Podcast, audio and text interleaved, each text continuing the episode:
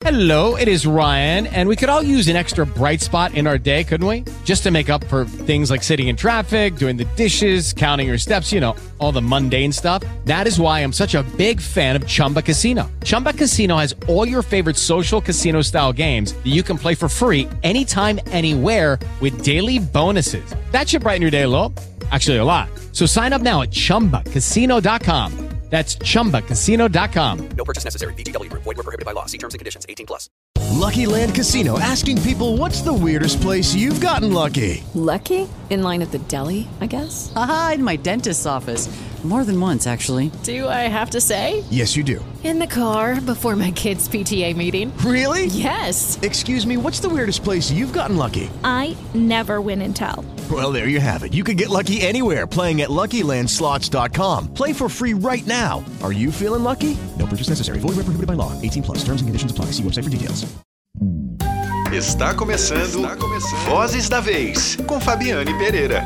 Oferecimento Natura Musical. Nos encontramos na música. E Fim de Tarde em Concert, onde as músicas popular e clássicas se encontram. Olá, eu sou Fabiane Pereira e você está ouvindo Vozes da Vez, o talk rádio show da Nova Brasil FM. Toda semana eu converso com personalidades da música, do cinema, da literatura, do teatro, da TV, de todo o segmento artístico sobre novidades culturais. 2023 é o ano que estamos celebrando a volta do protagonismo da cultura brasileira. Por isso, a Nova Brasil abre espaço para que os fazedores de cultura contem para os nossos ouvintes o que andam fazendo. Minha convidada da semana nasceu em São Paulo. Ela é cantora, compositora e eu arrisco dizer que sonoplasta, porque os sons que ela faz com a própria boca são múltiplos. Eu vou conversar com a Vanessa Moreno, essa artista premiada que está lançando o seu sétimo álbum, batizado de Solar. O disco traz nove faixas entre canções autorais, inéditas e releituras. Mas antes da gente ouvi-la, eu quero te lembrar que o Vozes da Vez vai ao ar toda segunda-feira, 10 horas da noite, na Rede Nova Brasil. E por aqui,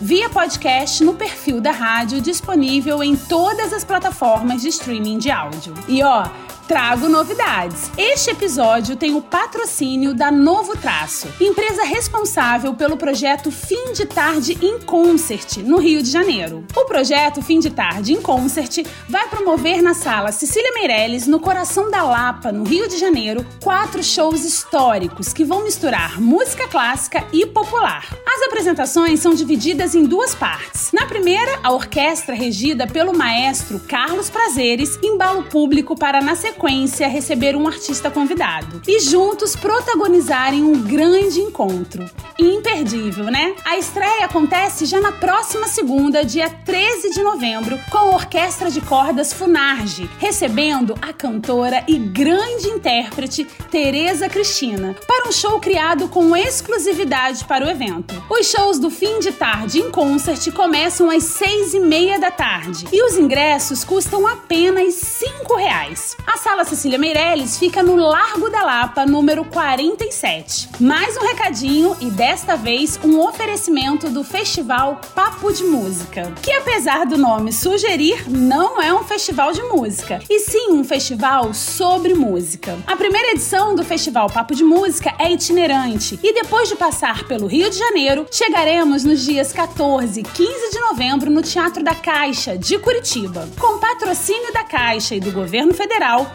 através do programa de ocupação dos espaços da Caixa Cultural, o Festival Papo de Música reúne jornalistas, profissionais do mercado e artistas para debaterem a música popular brasileira feita hoje no país. Nomes como Marcelo Genesi, Ana Vilela, Felipe Cato, Açucena e muitos outros vão incentivar o público a pensar na construção de um Brasil a partir de seu maior patrimônio, a música brasileira.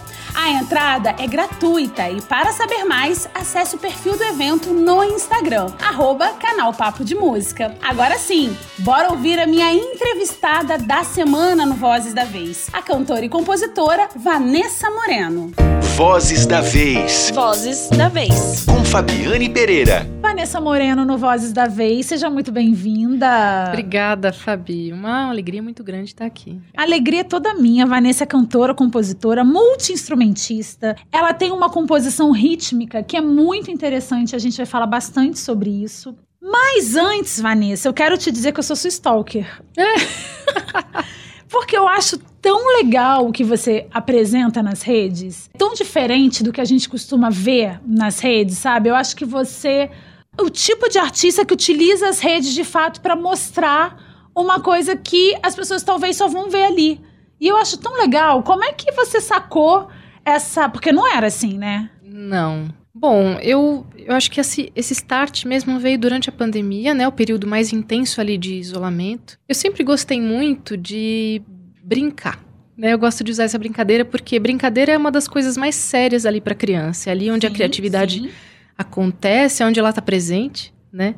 E dentro desse processo, brincar foi algo que, enfim, dessas descobertas, né? Esse brincar sempre teve num lugar muito gostoso para mim. E brincar de música sempre foi uma coisa que eu gostei muito, brincar de imitar, brincar de fazer personagem. Então, mesmo quando ainda não, o Instagram ainda não estava super bombado, ou seja, a idade da gente vai pulando nesse momento, é, eu comecei a. Todas as chamadas para shows eu acabava fazendo brincando, imitando personagens, ou então sempre fazendo de uma forma diferente da que deveria ser feito, entre aspas. Sim, da que estava padronizada que naquela rede, né? Foto, alguma coisa mais estática. Exato. Sempre gostei. Aí quando surgiu o Instagram, eu me dei o, o direito e a, a, enfim, a possibilidade de brincar mais, de várias formas. E senti que muitas pessoas se identificavam. Aí as pessoas vinham, começavam a ver que já tinha outras coisas anteriores a isso, começaram a ver também, enfim, conhecer meus discos a partir uhum. dessa comunicação, né, dos vídeos, desses collabs, dessas,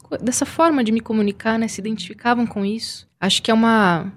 Eu gosto de dividir com as pessoas aquilo que, que me faz sentido, né? Então, à medida em que eu sinto, eu faço e divido ali. E nisso as pessoas se identificam e chegam. Então, respondendo a sua pergunta, né? Não teve um momento em que eu falei, ah, vou fazer isso por causa disso. Acho que só fui seguindo o que eu sentia e calhou de as pessoas se identificarem. E aquilo foi gerando engajamento.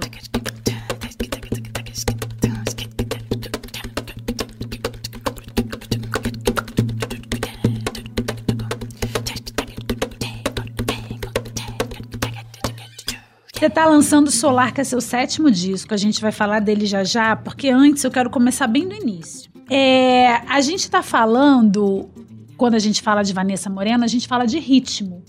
Especialmente de ritmo.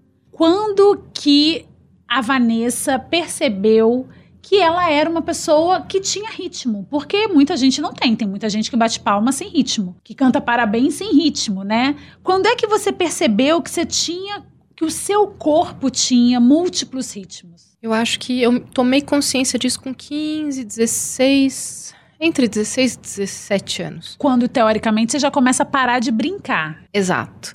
Só que daí é, foi o momento em que eu comecei a brincar de forma diferente. Quando eu comecei a estudar música. Foi com 15 anos. Uhum.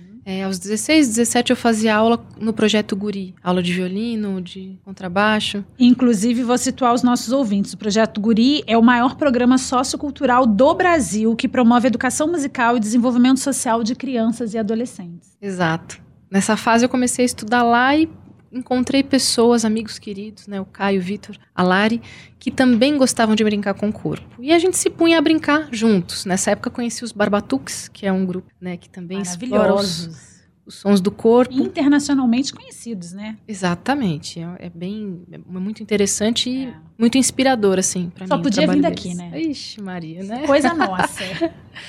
É, acho que nesse movimento de brincar com o corpo, descobrir os sons, eu fui tomando mais consciência de que antes disso, eu, o que me chamava atenção na música, mesmo antes de estudar um instrumento, era a parte rítmica. Eu sempre gostei muito de escutar baixo e bateria das músicas, sem saber que eu estava prestando atenção nisso, mas entendendo que era isso que me chamava atenção, de fato Quando eu comecei a estudar violão, era a mão direita, a parte que a gente faz o ritmo, né, no violão, que eu gostava de prestar mais atenção. Meu pai tinha isso muito quando ele tocava violão. Eu não percebia que era nisso que eu prestava mais atenção, era ali que eu me apegava, né? Era a porta de entrada para que eu pudesse prestar atenção nas outras coisas, nos outros elementos, né? Então, prestando atenção de que isso já estava em mim, eu comecei a eu tô repetitivo com essa palavra, mas é isso mesmo, brincar, colocar para fora, né, me experimentar e perceber que o corpo era uma festa em relação ao ritmo, em relação a essas É uma percussão corporal, né? vocal também, né, nos entender o, o ritmo na, na voz, na, no- na boca, no corpo, né, achar esses espaços. E interessante que no seu Instagram, quando você coloca lá na sua bio, você fala arteira em movimento. e eu achei tão legal, porque se a gente for analisar a, a expressão arteira, também tem muito a ver com brincar, em movimento tem muito a ver com essa percussão corporal. Eu acho que é uma, talvez uma das melhores sínteses de Instagram. Você tem família de musicistas?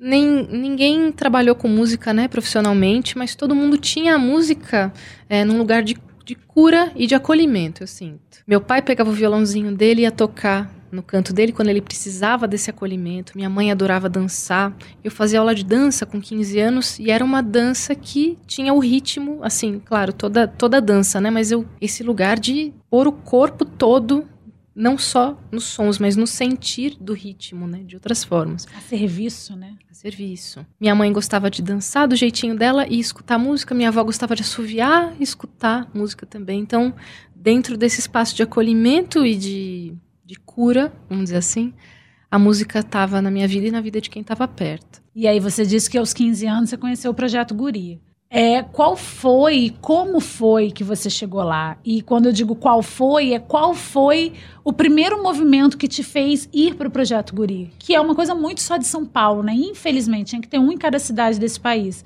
Porque tem muitos artistas interessantíssimos que também vieram do Projeto Guri. O Fiote é um cara que é empresário da Lab Fantasma, irmão do Emicida, músico, e ele sempre fala do Projeto Guri como que mudou a vida dele, mudou o olhar dele, né? É um projeto que, que promove essa conscientização de que arte é transformação. Como é que você chegou lá? Com 15 anos, eu comecei a fazer aula numa escola perto da minha casa, né? E minha primeira professora, que é a Aline, eu gosto sempre de falar dela, me botava uma pergunta assim, sempre uma pulguinha atrás da orelha. É, você quer? Às vezes eu falava, poxa, eu não sei, eu não sei fazer tal coisa. Eu não tô perguntando se você sabe, tô perguntando se você quer, né? Dar aula, por exemplo, ou tocar junto com ela. E eu respondia sempre quero. Essa pergunta do querer foi me levando para outros espaços. Comecei a fazer aula lá, depois Nossa, achei que motivação boa, né? uma querida, maravilhosa. E, e isso é, é isso, né? Às vezes a gente. O querer é que leva a gente ao, ao saber. Não, é só ele que leva. Exato. Né? Às vezes a gente fica esperando saber antes É, pra ver se a não. gente quer, né? e às vezes não é bem assim. Então, em geral, não é bem assim, eu acho. né? Mas enfim, dali dessa escola eu fui pro projeto Guri.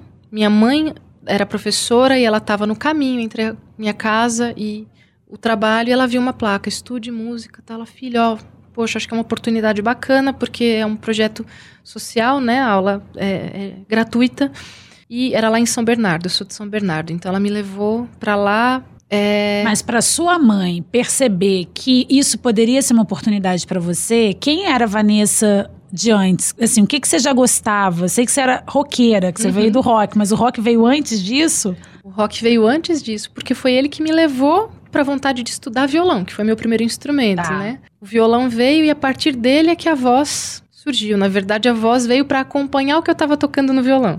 Em determinado momento começou a ficar difícil ali de bancar os estudos de música, por isso também acho que os olhos da minha mãe estavam sempre atentos e sempre ligados aos movimentos todos, né? Tudo que era de música, de arte, a minha mãe tinha essa sensibilidade muito grande. Então ela viu esse essa faixa, falou: "Ó, você gosta?" Ela sabia que eu gostava também de música clássica, porque de alguma forma o rock, algumas vertentes do rock têm uma ligação com a música erudita, com a música clássica, e eu gostava, né, também naquela época. E me levou lá, na verdade, o primeiro primeira vontade era aprender contrabaixo acústico, mas não tinha a vaga para contrabaixo acústico, porque eram menos instrumentos. Ó, mas tem vaga para violino, você quer? Falei, ah, vamos aí, vamos aprender, né? De novo a pergunta, você quer? Exatamente. e a partir dessa pergunta e a partir do violino, entrei na orquestra do Projeto Guri, é, participei de alguns concertos, fiz aula de canto lá também, tinha um coro que era muito bacana de participar. E de, depois de um tempão lá, o, a professora de contrabaixo falou: Olha, é o seguinte, os alunos todos de contrabaixo da escola saíram e a gente está precisando de contrabaixista para orquestra. Você ainda quer tocar contrabaixo? Falei, eu quero. Ela, então vamos lá, você vai ter que sair do violino e para o primeiro horário do contrabaixo, tirar tudo, aprender tudo do zero, e aí você vai também estudar o repertório da orquestra que a gente precisa. Mas aí voltando, você sempre teve ritmo, então era muito mais fácil, né? Já tinha essa habilidade intrínseca.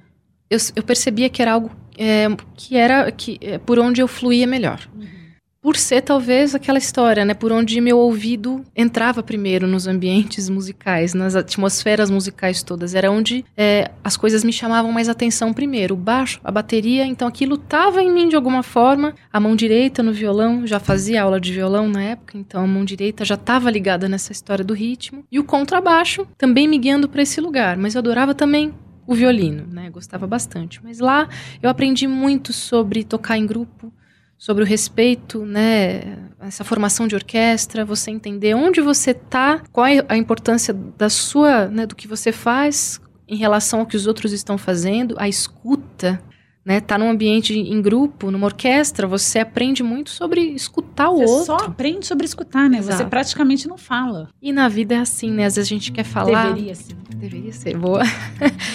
Às vezes a gente quer falar tanto e ah, quer ajudar o outro, mas sem saber onde o outro precisa dessa ajuda, né? Então, escutar foi um, um dos lugares onde eu mais aprendi sobre escutar.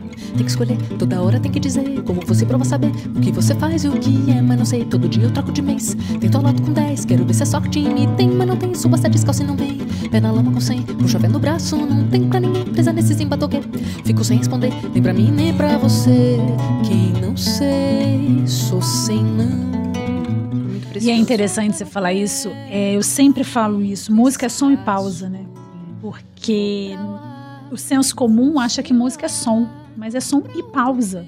A mente, elas dão, inclusive, mais importância para o som que vem depois, né? Se não tem respiro. Você já prestou atenção no som? Olha, eu já fazendo esses paralelos, mas eu não consigo. A, as coisas me levam para outros lugares, né? O, o, silêncio, entre aspas, entre as ondas do mar é, é das coisas mais lindas, porque aquele momento que vem a onda e outra onda, a hora que fica o silêncio, você. Nossa, Aí vem a outra onda, te prepara para ouvir. Né? E é engraçado porque é o silêncio entre as ondas que é o som do mar. Exatamente. Né? Também. Bom, vamos, Boa. daqui a pouco a gente filosofa mais. Me fala uma coisa, Vanessa. Seu disco de estreia, porque eu quero começar falando dele para chegar em Solar, porque são discos muito diferentes. Primeiro que entre um disco solo tem um disco duo, tem um disco em coletivo e aí vem um outro disco solo e eu acho isso muito legal. Mas o seu disco solo, seu disco de estreia, Vem Ver, é o primeiro solo mesmo, né? Vem Ver. E ele é um disco que eu fiquei reouvindo, até porque a gente ia conversar, e ele é um disco longo. Era um disco de 15, 16 faixas, 15 faixas, Sim. né? É lançado em 2013. Então é um disco que está completando 10 anos. E eu queria que você falasse um pouco sobre esse disco, porque eu acho que ali, quem ouve esse disco entende bastante a Vanessa de hoje. Não que você não tenha mudado, mas um disco que tem muita diversidade rítmica. Esse disco é muito importante para mim, primeiro porque ele assim é um trabalho em duo, né, com o Fi Marostica, que é baixista também, arranjador desse disco. E bom, o trabalho com ele para mim sempre foi de muito aprendizado, porque o contrabaixo é um dos instrumentos que eu mais gosto, né, de ouvir para poder cantar. Às vezes eu peço até mais som de contrabaixo no meu fone quando eu tô gravando do que o som da minha própria voz. porque eu preciso saber por onde andar né? E o, e o que está ao meu redor me faz ter esse contorno. Nesse caso, o contrabaixo, né? Tem muitos vazios, que a gente estava falando dos silêncios. Total. Quanto mais vazios e silêncios, mais possibilidades você tem de explorar o seu próprio instrumento. Então, era um trabalho que dava mil possibilidades para ele, tanto para ele quanto para mim. Uhum. Então, foi onde eu consegui achar na minha voz e no meu corpo muitas possibilidades. Tinha, ó, tem muitos vazios. Primeiro na tentativa de preencher os vazios, porque a gente vai nessa busca, né? Achando que Sempre. tem que preencher. Sempre. Depois a gente começou a ficar mais tranquilo com isso. Poxa, que tal a gente explorar os vazios como parte né, do, do, do som, como um, um, tipo de som, né? E isso foi muito, muito interessante. Comecei a brincar mais com os timbres, ele começou a brincar mais também com os timbres do contrabaixo. Nesse disco tem músicas nossas, tem músicas de compositores e compositoras também na cena independente na época. E acho que participações também, muito queridas, muito especiais. E veio dessa, dessa, dessa abertura que a gente tinha para se conhecer, né? Como instrumentistas ali, o que, que a gente podia fazer com o silêncio. E um copo d'água bem gelada, fecha a porta da direita com muito cuidado. Que não estou disposto a ficar exposto ao sol. Vai perguntar ao seu freguês do lado qual foi o resultado do futebol. E é interessante a gente pensar nessa estreia porque o romantismo ajuda muito, né? A gente ignorar um mercado, ignorar nuances que, que o mercado acaba obrigando a gente a seguir é muito legal também. Eu estava vendo esses dias uma entrevista do Marcelo D2 e ele dizia que os primeiros discos dele, ele se sentia muito poderoso, porque tudo era possível. E aí depois o mercado vai te moldando, você mesmo vai se moldando. E aí nesse seu disco de estreia, Vem Ver, eu acho interessante porque você entende muito da Vanessa de Solar. Que legal. Né? Bom saber da sua sensação com isso. Mas entre Solar e Vem Ver, tem dois discos. Aliás, tem outros, mas eu quero falar especialmente de dois, que você lançou num período socialmente restrito, que foi o período pandêmico. E uma coisa que me chama a atenção é que nesse momento a maioria dos artistas estava só tentando sobreviver. E você vem com dois discos. Também foi uma forma de tentar sobreviver? Muito. É, sobreviver emocionalmente no primeiro lugar, né? Porque todo mundo ficou assim: o que, que eu vou fazer da vida? E aquele pânico, aquela coisa toda, e eu precisando criar. Eu falei, gente, se eu não tô num palco com alguém, se eu não tenho com quem trocar em cima do palco e para além dele, eu não funciono. Vida é movimento. Eu preciso estar em movimento e o palco para mim me leva muito para esse lugar do movimento. Aí começaram uns videozinhos, né? Na, na, internet, né, no Instagram, aqueles collabs que eu aprendi muito com esses collabs aí, fiz conexões gostosas com várias pessoas que eu nem imaginava poder fazer na vida. E essas conexões online, agora, pós-pandemia, elas se tornaram reais? Várias delas. Isso é o maior presente, né, que a gente tem depois desse, desse processo todo. Mas já tinha, enfim, uma vontade de antes da pandemia iniciar, já estava em mente esse disco com o Salomão, que também é um trabalho que eu tenho em duo, né? Salomão uhum. Soares, pianista. Sim, sim. Então teve esse trabalho que a gente já estava em mente de, de, fazer, mas veio a pandemia e aí a gente foi levando, levando, meu, vamos gravar, vamos. O Rafael Altério, que é o Garga, dono desse estúdio que fica ali em Alambari, nos deu a oportunidade de gravar esse disco. Ó, oh, bicho, eu vou dar de presente para vocês esse disco. A gente estava numa mesma ocasião, em trabalhos diferentes no estúdio dele, ele escutou a gente fazendo uma música juntos. A gente não tinha esse trabalho duo ainda. Mas ele resolveu, olha, vamos registrar isso que mais gente tem que ouvir. A partir daí surgiu o Du, fizemos o primeiro disco. O segundo disco veio também como uma continuação desse primeiro. E a vontade de criar estava ali, tanto para mim quanto para ele. Então a gente deu um jeito de se encontrar, os arranjos surgiram.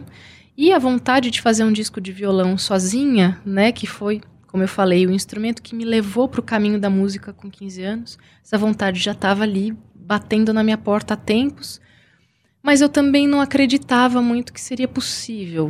Por quê? Por vários motivos. Primeiro, porque eu achava que eu não, da, não desse conta, embora eu já tocasse violão desde os 15 anos, já tinha, tivesse feito muito barzinho, pizzaria, muitas situações diferentes de violão e voz, mas eu sentia que assim, poxa, sei lá, tá num palco sozinha, num show, oficialmente vai, você com seu violão, não, não dou conta tem a ver com se autorizar a partir de ver e, e, e valorizar ainda mais outras mulheres fazendo isso nesse lugar. Representatividade é muito importante, né? A gente só consegue se imaginar num lugar se a gente vê que esse lugar é ocupado por alguém como a gente, né? Isso é muito importante. Exatamente. E ter a aprender a ter um olhar carinhoso para isso, porque o mundo competitivo faz com que a gente não tenha respeito pelas outras pessoas. Ai, porque um tem que engolir o outro e eu ficava atordoada com isso. As mulheres, infelizmente, no mundo musical nunca me foram apresentadas com tanto fervor quanto os homens. Então, isso dá outro programa, né? Mas é uma desconstrução que Claro. gera outros tipos de construções Claro. e que me fizeram também ter coragens. Ah, eu vou compor. Ai, por que, que eu vou. Não, minhas músicas, mas peraí, minhas músicas. Começa assim, não tem comparação. Fulano é fulano, fulano é fulano, é a trajetória dele, é dela, é a visão dele, a visão dela das coisas, do mundo. Só ela tem a visão dela, só ele tem a visão dele. E eu não Só quero. você tem a sua, né? Exato. Não quero que a minha seja melhor que a de ninguém, ela só é. E o que que você acha que te motivou a criar essa coragem e falar não, eu vou fazer sentido, que é um disco que faz sentido pra mim e que vai ocupar esses silêncios todos. O que que você acha que foi o que que foi a turning point assim? O que que foi o pingo no i? Tá. Olhar com mais generosidade para as mulheres a partir desse momento de reclusão também, porque é uma desconstrução que dura às vezes anos, mas olhar com muita admiração que eu já tinha, mas perceber o tamanho que aquelas pessoas eram para mim na minha trajetória e nesse período de ficar presa em casa, começar a fazer mais lives e mais coisas pela internet com o violão. Eu com o violão. Era meu companheirinho de aventuras ali. É realmente onde eu tô, é o meu abraço. É o meu abraço. Então, agora que eu voltei de novo a cultivar esse abraço e validar o que eu faço, eu vou dividir isso com as pessoas a partir desse lugar, né? E foi um disco gostoso de gravar, porque. Não, gostosíssimo de ouvir Ai, também. que bom. Porque é um disco autoral, mas é um disco que você também faz releituras. Então é um disco que você equilibra muito bem isso. Sabe uma, uma coisa que eu fiquei na dúvida, ouvindo os dois, inclusive? Se é diferente pra você que tem o ritmo tão, tão onipresente em tudo que você faz, na hora de escolher repertório. Porque às vezes uma letra é lindíssima, mas talvez só a letra pra você não vai fazer tanto sentido. É, em geral, como eu falei, meu ouvido, minha atenção vai primeiro para a parte musical, para o ritmo, para a estrutura da música. A letra às vezes vem primeiro ou vem junto, mas o que chama atenção em primeiro plano, em geral, para mim, é a parte musical, né? Desde sempre, desde pequenininha. E é é, é um trabalho interessante, porque eu boto várias músicas e vou vendo como que elas, como que elas vão me atravessando, né? Eu vou testando elas em mim, na minha voz, eu vou vendo é, o que, que é divertido de cantar, o que, que é dolorido de cantar, o que, que essa música precisa de mim, como que essa música vai ganhando espaços dentro de mim como eu posso colaborar com o que ela vem trazer, né? Como ela reverbera em mim. Então acho que são situações diferentes desde a escolha do repertório, porque quando você faz um disco sozinho, você tem mais liberdade ainda. E a gente não sabe lidar totalmente com a liberdade ainda, né? Eu, pelo menos. É um aprendizado sempre. Nesse caso do disco de violão e voz, foi o primeiro disco em que eu me coloquei a compor, né? Era só, com- em geral, composições minhas com outras mulheres. Era um disco nessa atmosfera feminina, assim, bem latente. É, eu fiz os arranjos, eu escolhi o repertório, eu produzi o disco, né? Então, de cabo a rabo, eu falei, eu vou fazer, eu vou fazer esse disco aqui. Pra me testar mesmo. O que, que eu vou aprender? Tem um monte de coisa que eu faria diferente hoje? Tem, sempre tem. E tomara Sempre vai que ter. sempre tem. Claro. E quando você faz um trabalho em duo, você tem outras opiniões, outras sensações a respeito de uma mesma música. Às vezes uma Você música... abre mão muito do que você quer também, porque às vezes a ideia do outro é melhor e reconhecer isso é legal, né, na arte. pra caramba a escuta, né? Então é muito precioso porque você aprende de outras formas. Você cede, e você também é, contribui.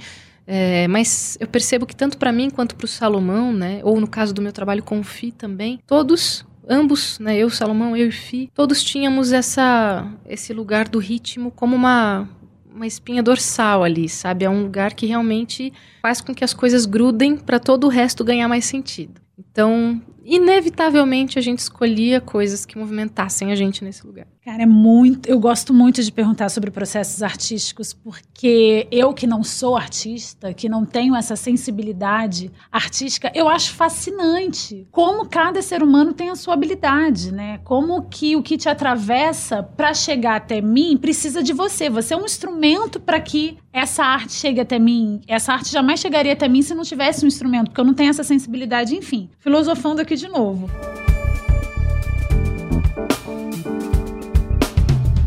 Coisa que só se sabe quando sobe a sensação de uma manhã que nasce quando sente a pulsação.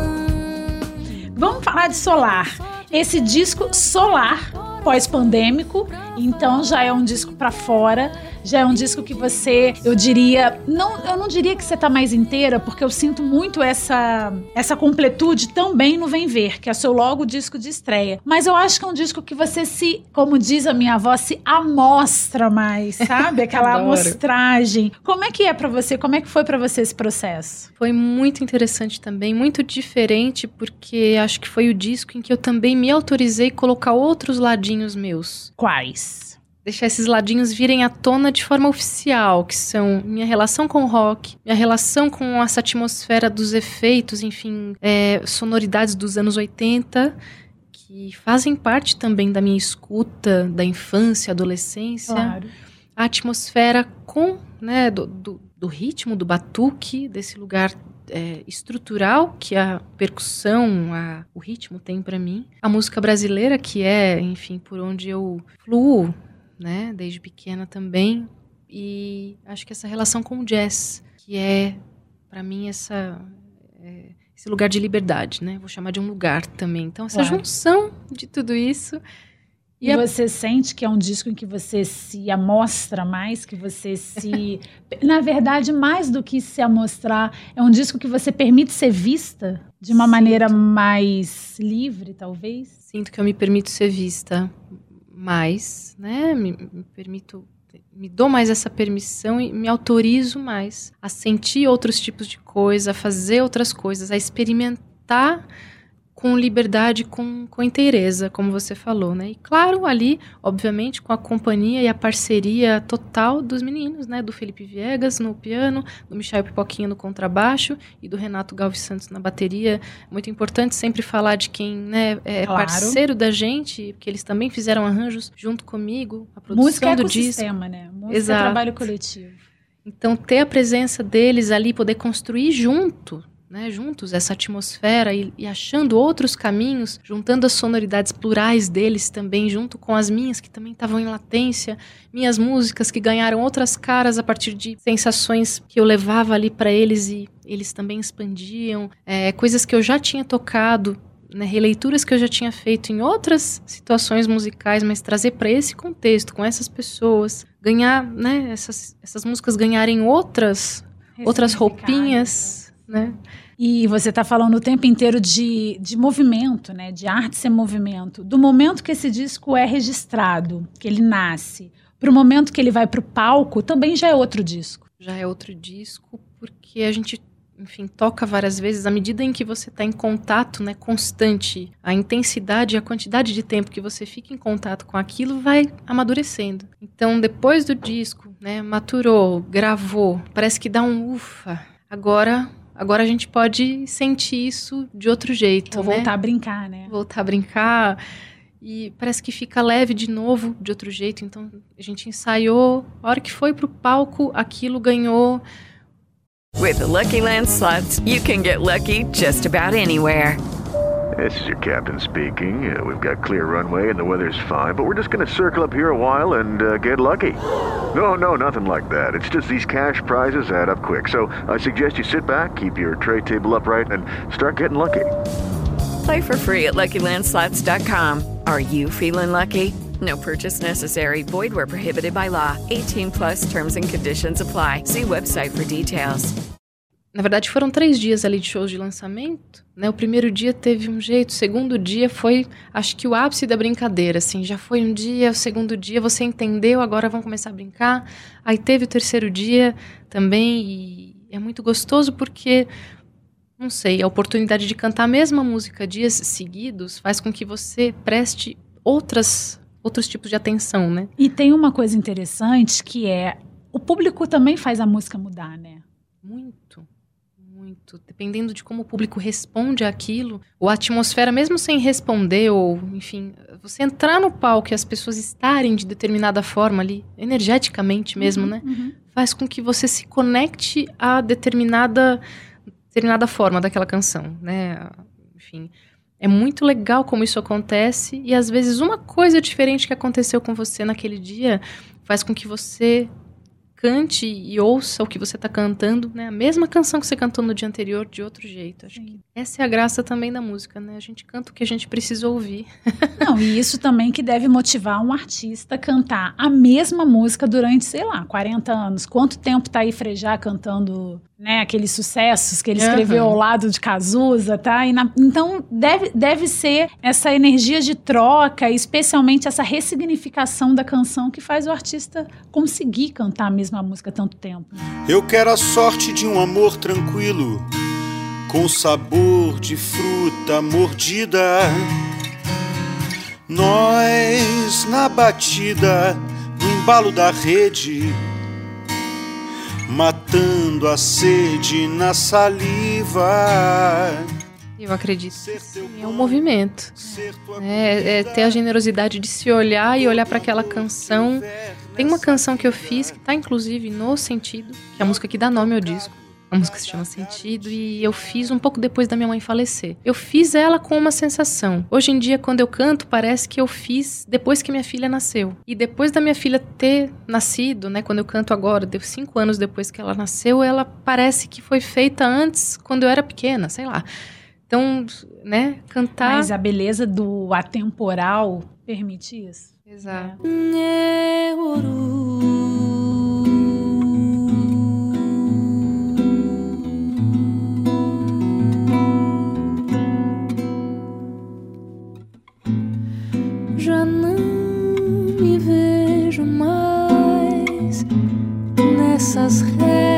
que tracei. Eu queria que você falasse de duas artistas que eu sei que são fundamentais na sua formação e que eu acho importante que os ouvintes do Vozes da Vez conheçam mais e melhor. Mônica Salmazo e Rosa Passos. maravilhosidades, preciosidades da nossa, do nosso tempo. Tem uma, uma, assim, nossa, uma gratidão, uma reverência e um, um respeito muito grande, né?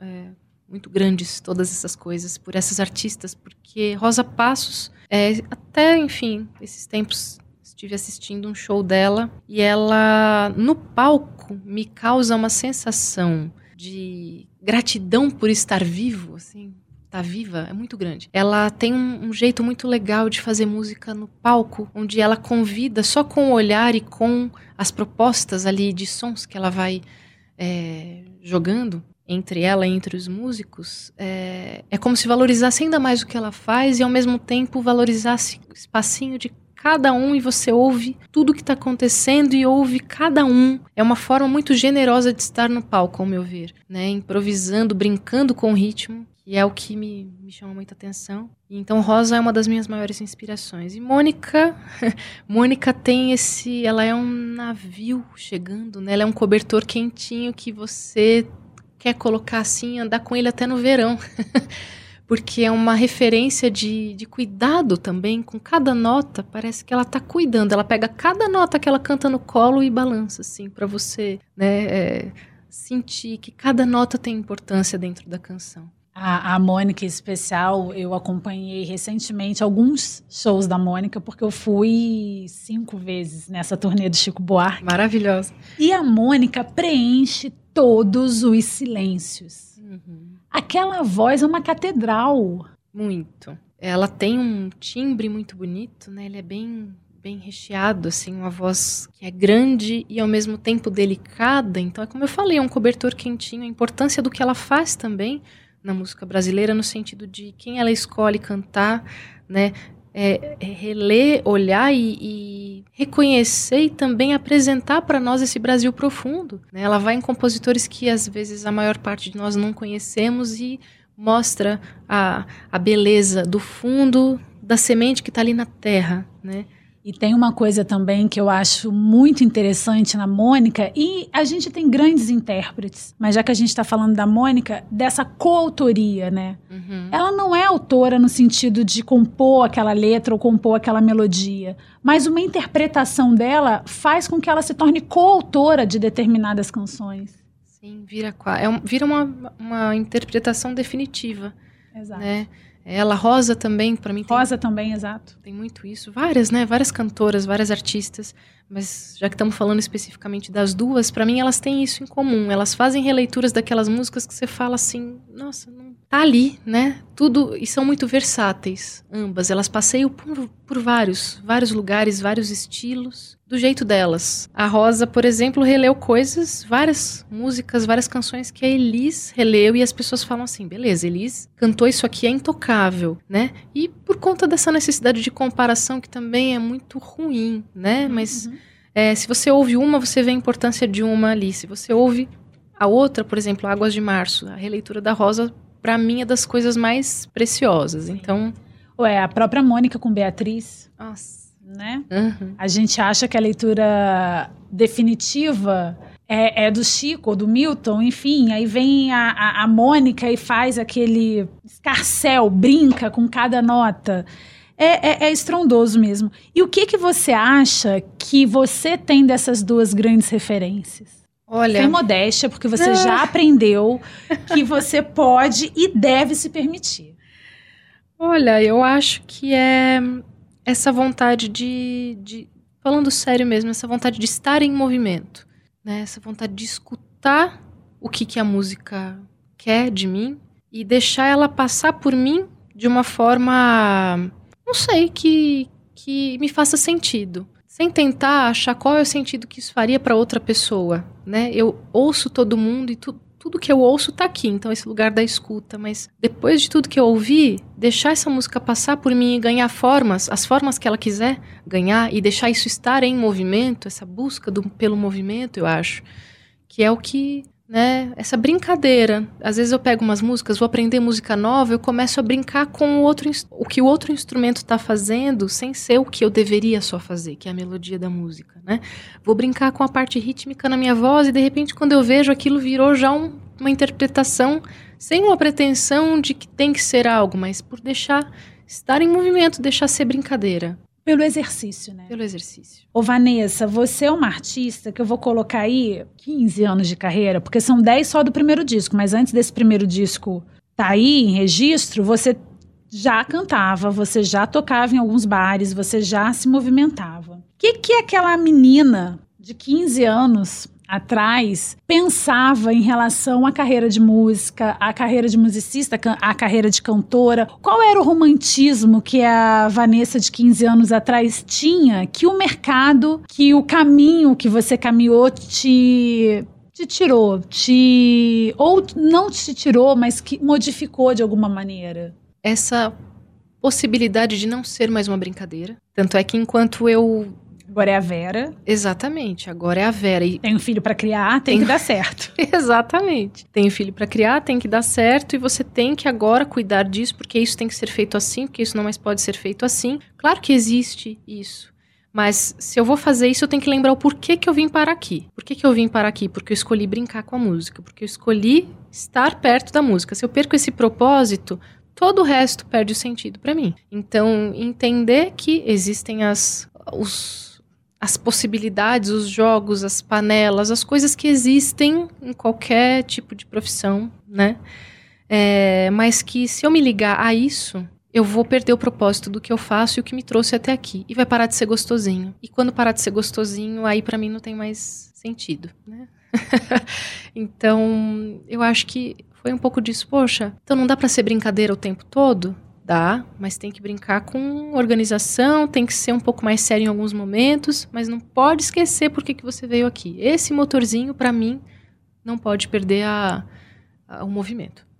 Você usou duas palavras que eu acho interessante, que foi jogos e panelas. Porque a gente, como todo mercado, né? A gente está falando do nosso, porque a gente está inserido nele, mas é um game de panelas, né? É um game que você, de certa forma, precisa estar inserido para você dar um passo um pouco mais largo. É, você acha que a sua geração ela foi prejudicada, ela é prejudicada por conta desse game mercadológico ou já foi pior e hoje está mais fácil? Eu não sei se está pior, se está mais fácil. Acho que é difícil, ao meu ver, classificar, porque existem outros, algumas facilidades, algumas portas, algumas possibilidades que se abriram por meio, por exemplo, da internet, né? Por meio dessa comunicação que a gente tem hoje em dia, essa forma de interagir com as pessoas que antes não se tinha. Ao mesmo tempo, isso também traz uma faca de dois legumes, né? Como a gente brinca, porque é, é, tanta coisa que a gente não sabe por onde vai. Você quer conhecer mais gente, mas ao mesmo tempo, cara, se eu não entender onde eu tô, como é que eu, que, que eu faço com tudo isso, né? Só que eu sinto, falando a minha sensação, né? Existe, isso continua existindo. Não sei como era antes, estando ali vivendo na prática, porque não vivi, né? Esse período. Mas sinto as pessoas mais abertas a conhecer coisas novas, né? É... Quando se diz as pessoas, não só os artistas, o público também. O público também, o público também. Pelo menos chegam mais coisas, né? Tem os algoritmos que estão aí para nos boicotar, também tem, mas existem é, muito mais possibilidades, muito mais coisas que, que chegam, um apresenta, o outro mostra. Também, como eu falei, o período da pandemia, né, mais intenso ali, fez com que a gente ressignificasse, enfim, entendesse a relação da arte para nossa sobrevivência, né, para nossa como um alimento mesmo. Quantas vezes eu ouvi isso, principalmente depois, né, que a gente começou a voltar a fazer show, as pessoas, cara, podia faltar tudo para mim, mas o meu momento ali de, de é, recuperação mental, emocional, era assistir live, era ver show, era poder. Não, eu brinco que a Tereza Cristina, o que ela fez por mim na pandemia, assim, eu poderia dispensar por anos terapeuta. Uhum. Porque realmente foi uma companhia. As lives noturnas da Tereza Cristina foram companhia, fizeram com que eu conhecesse canções que eu jamais tinha ouvido, fizeram com que eu respeitasse compositores e artistas que eu tinha uma certa aversão ou tinha uma certa resistência. Então, a gente está falando de lives e desse período pandêmico, o que a Tereza fez por mim, o que você fez por várias outras pessoas, é digno de todos os prêmios, assim, porque realmente a arte é ar. É como o Gilberto Gil diz, né? A arte não é extraordinária, a arte é ordinária, é o arroz com feijão. Completamente. Ele, para mim, é o pai de todos fura-bolo e mata-piolho, né? Porque ele, ele, ele ressignifica tudo, né? Ele vai lá no meio da dor e ele traz uma flor muito potente de dentro disso. E Teresa fez muito isso, né? Lembro até eu, eu assisti as lives dela, de alguma forma meu nome chegou lá para ela e lembro do primeiro dia que ela me convidou para participar da live sim, com ela. Eu tava de pijama no meu quarto. Ela, os vídeos da Mônica também. Não, e a dobradinha L Mônica, ah, gente. gente. Era. Olha, já tô saudosa desse período e olha que é um período terrível. Aquela brincadeira, né? Eu pago a internet é para isso. É para isso. Olha que internet bem gasta. Vanessa, para encerrar, a gente está falando aqui de tanta coisa legal. A gente falou de ritmo, de escuta, de permissão, de pertencimento. Eu queria falar também sobre expectativa. Porque quando a gente deixa que a expectativa do outro nos afete, a gente se paralisa também, né? Uhum. Eu queria saber quando é que você percebeu que você podia gerir suas próprias expectativas, que a expectativa do outro não ia interferir no seu processo artístico. Eu sinto que é um processo diário construção e desconstrução, porque ao mesmo tempo que você fala assim, eu tô sendo verdadeira comigo mesma, então por isso eu vou chegar nas pessoas, quando você não agrada a todo mundo, você repensa, ai, será? Por que, que aquela pessoa não gostou? O que, que tem de errado comigo? Ou então a gente vê o outro fazendo algo muito aquém do que a gente é capaz de fazer e ele impactando tanta gente, você fala, como que pode? é muito difícil a gente não comparar o nosso quintal. É muito difícil. Por isso que acho que é uma construção e desconstrução, assim, é diário esse exercício. E acho que o mais importante é ser fiel, como você falou, ao que você sente, ao que te, ao que te atravessa, ao que faz sentido para você. Tô sendo redundante com essas palavras, mas não à toa elas estão presentes nos meus últimos discos, porque é o que me faz buscar sentido no que eu, que eu faço, né? Então, parar de, de comparar e ao mesmo tempo entender se isso me contempla, se isso está saindo daqui dessa forma, é porque porque faz sentido e em alguém vai chegar. Se está saindo com verdade daqui, né? Eu só tenho controle sobre o que eu falo e não sobre como o outro recebe. recebe. Né? Então eu vou ter sempre esse cuidado com o que eu resolvo falar, com o que eu falo, com o que eu canto, para que o outro receba na verdade com o que eu tentei enviar. E solar vai circular? Vai circular, super tá circulando, vai circular e a vontade é que mais pessoas possam ter acesso, né? Ouçam esse disco e, e sintam o que quer que seja, mas que sintam algo, porque sentir é a grande possibilidade que a vida nos dá, né? Então. Arnaldo Antunes já nos deu esse recado, né? Maravilhoso. Para algum sentimento, algum vai sempre servir. Vanessa, muito obrigada por essa troca. Obrigada pela sua obra. É uma obra que me atravessa em muitos momentos. É uma obra que muitas vezes está lá no cantinho dela, eu não estou olhando para ela e quando eu olho, ela me arrebata de uma maneira que ela não me arrebatou antes. E foi muito legal ouvir o seu disco de estreia de novo depois de tanto tempo e ouvir Solar, que é um disco belíssimo e eu espero que você circule muito com esse trabalho, viu? Que delícia, é uma delícia saber disso. Eu agradeço esse, esse bate-papo bom, delicioso. Fico feliz por te atravessar dessa forma também, é, dos maiores presentes que a gente pode ouvir, né? Então, que bom que continue atravessando sempre que fizer sentido e, e é isso. Obrigada. Volte sempre. Qualquer coisa que se sinta tem tantos sentimentos, deve ter algum que sirva. Você ouviu, Você ouviu Vozes da Vez com Fabiane Pereira. Oferecimento Natura Musical. Nos encontramos na música e fim de tarde em concert, onde as músicas popular e clássica se encontram.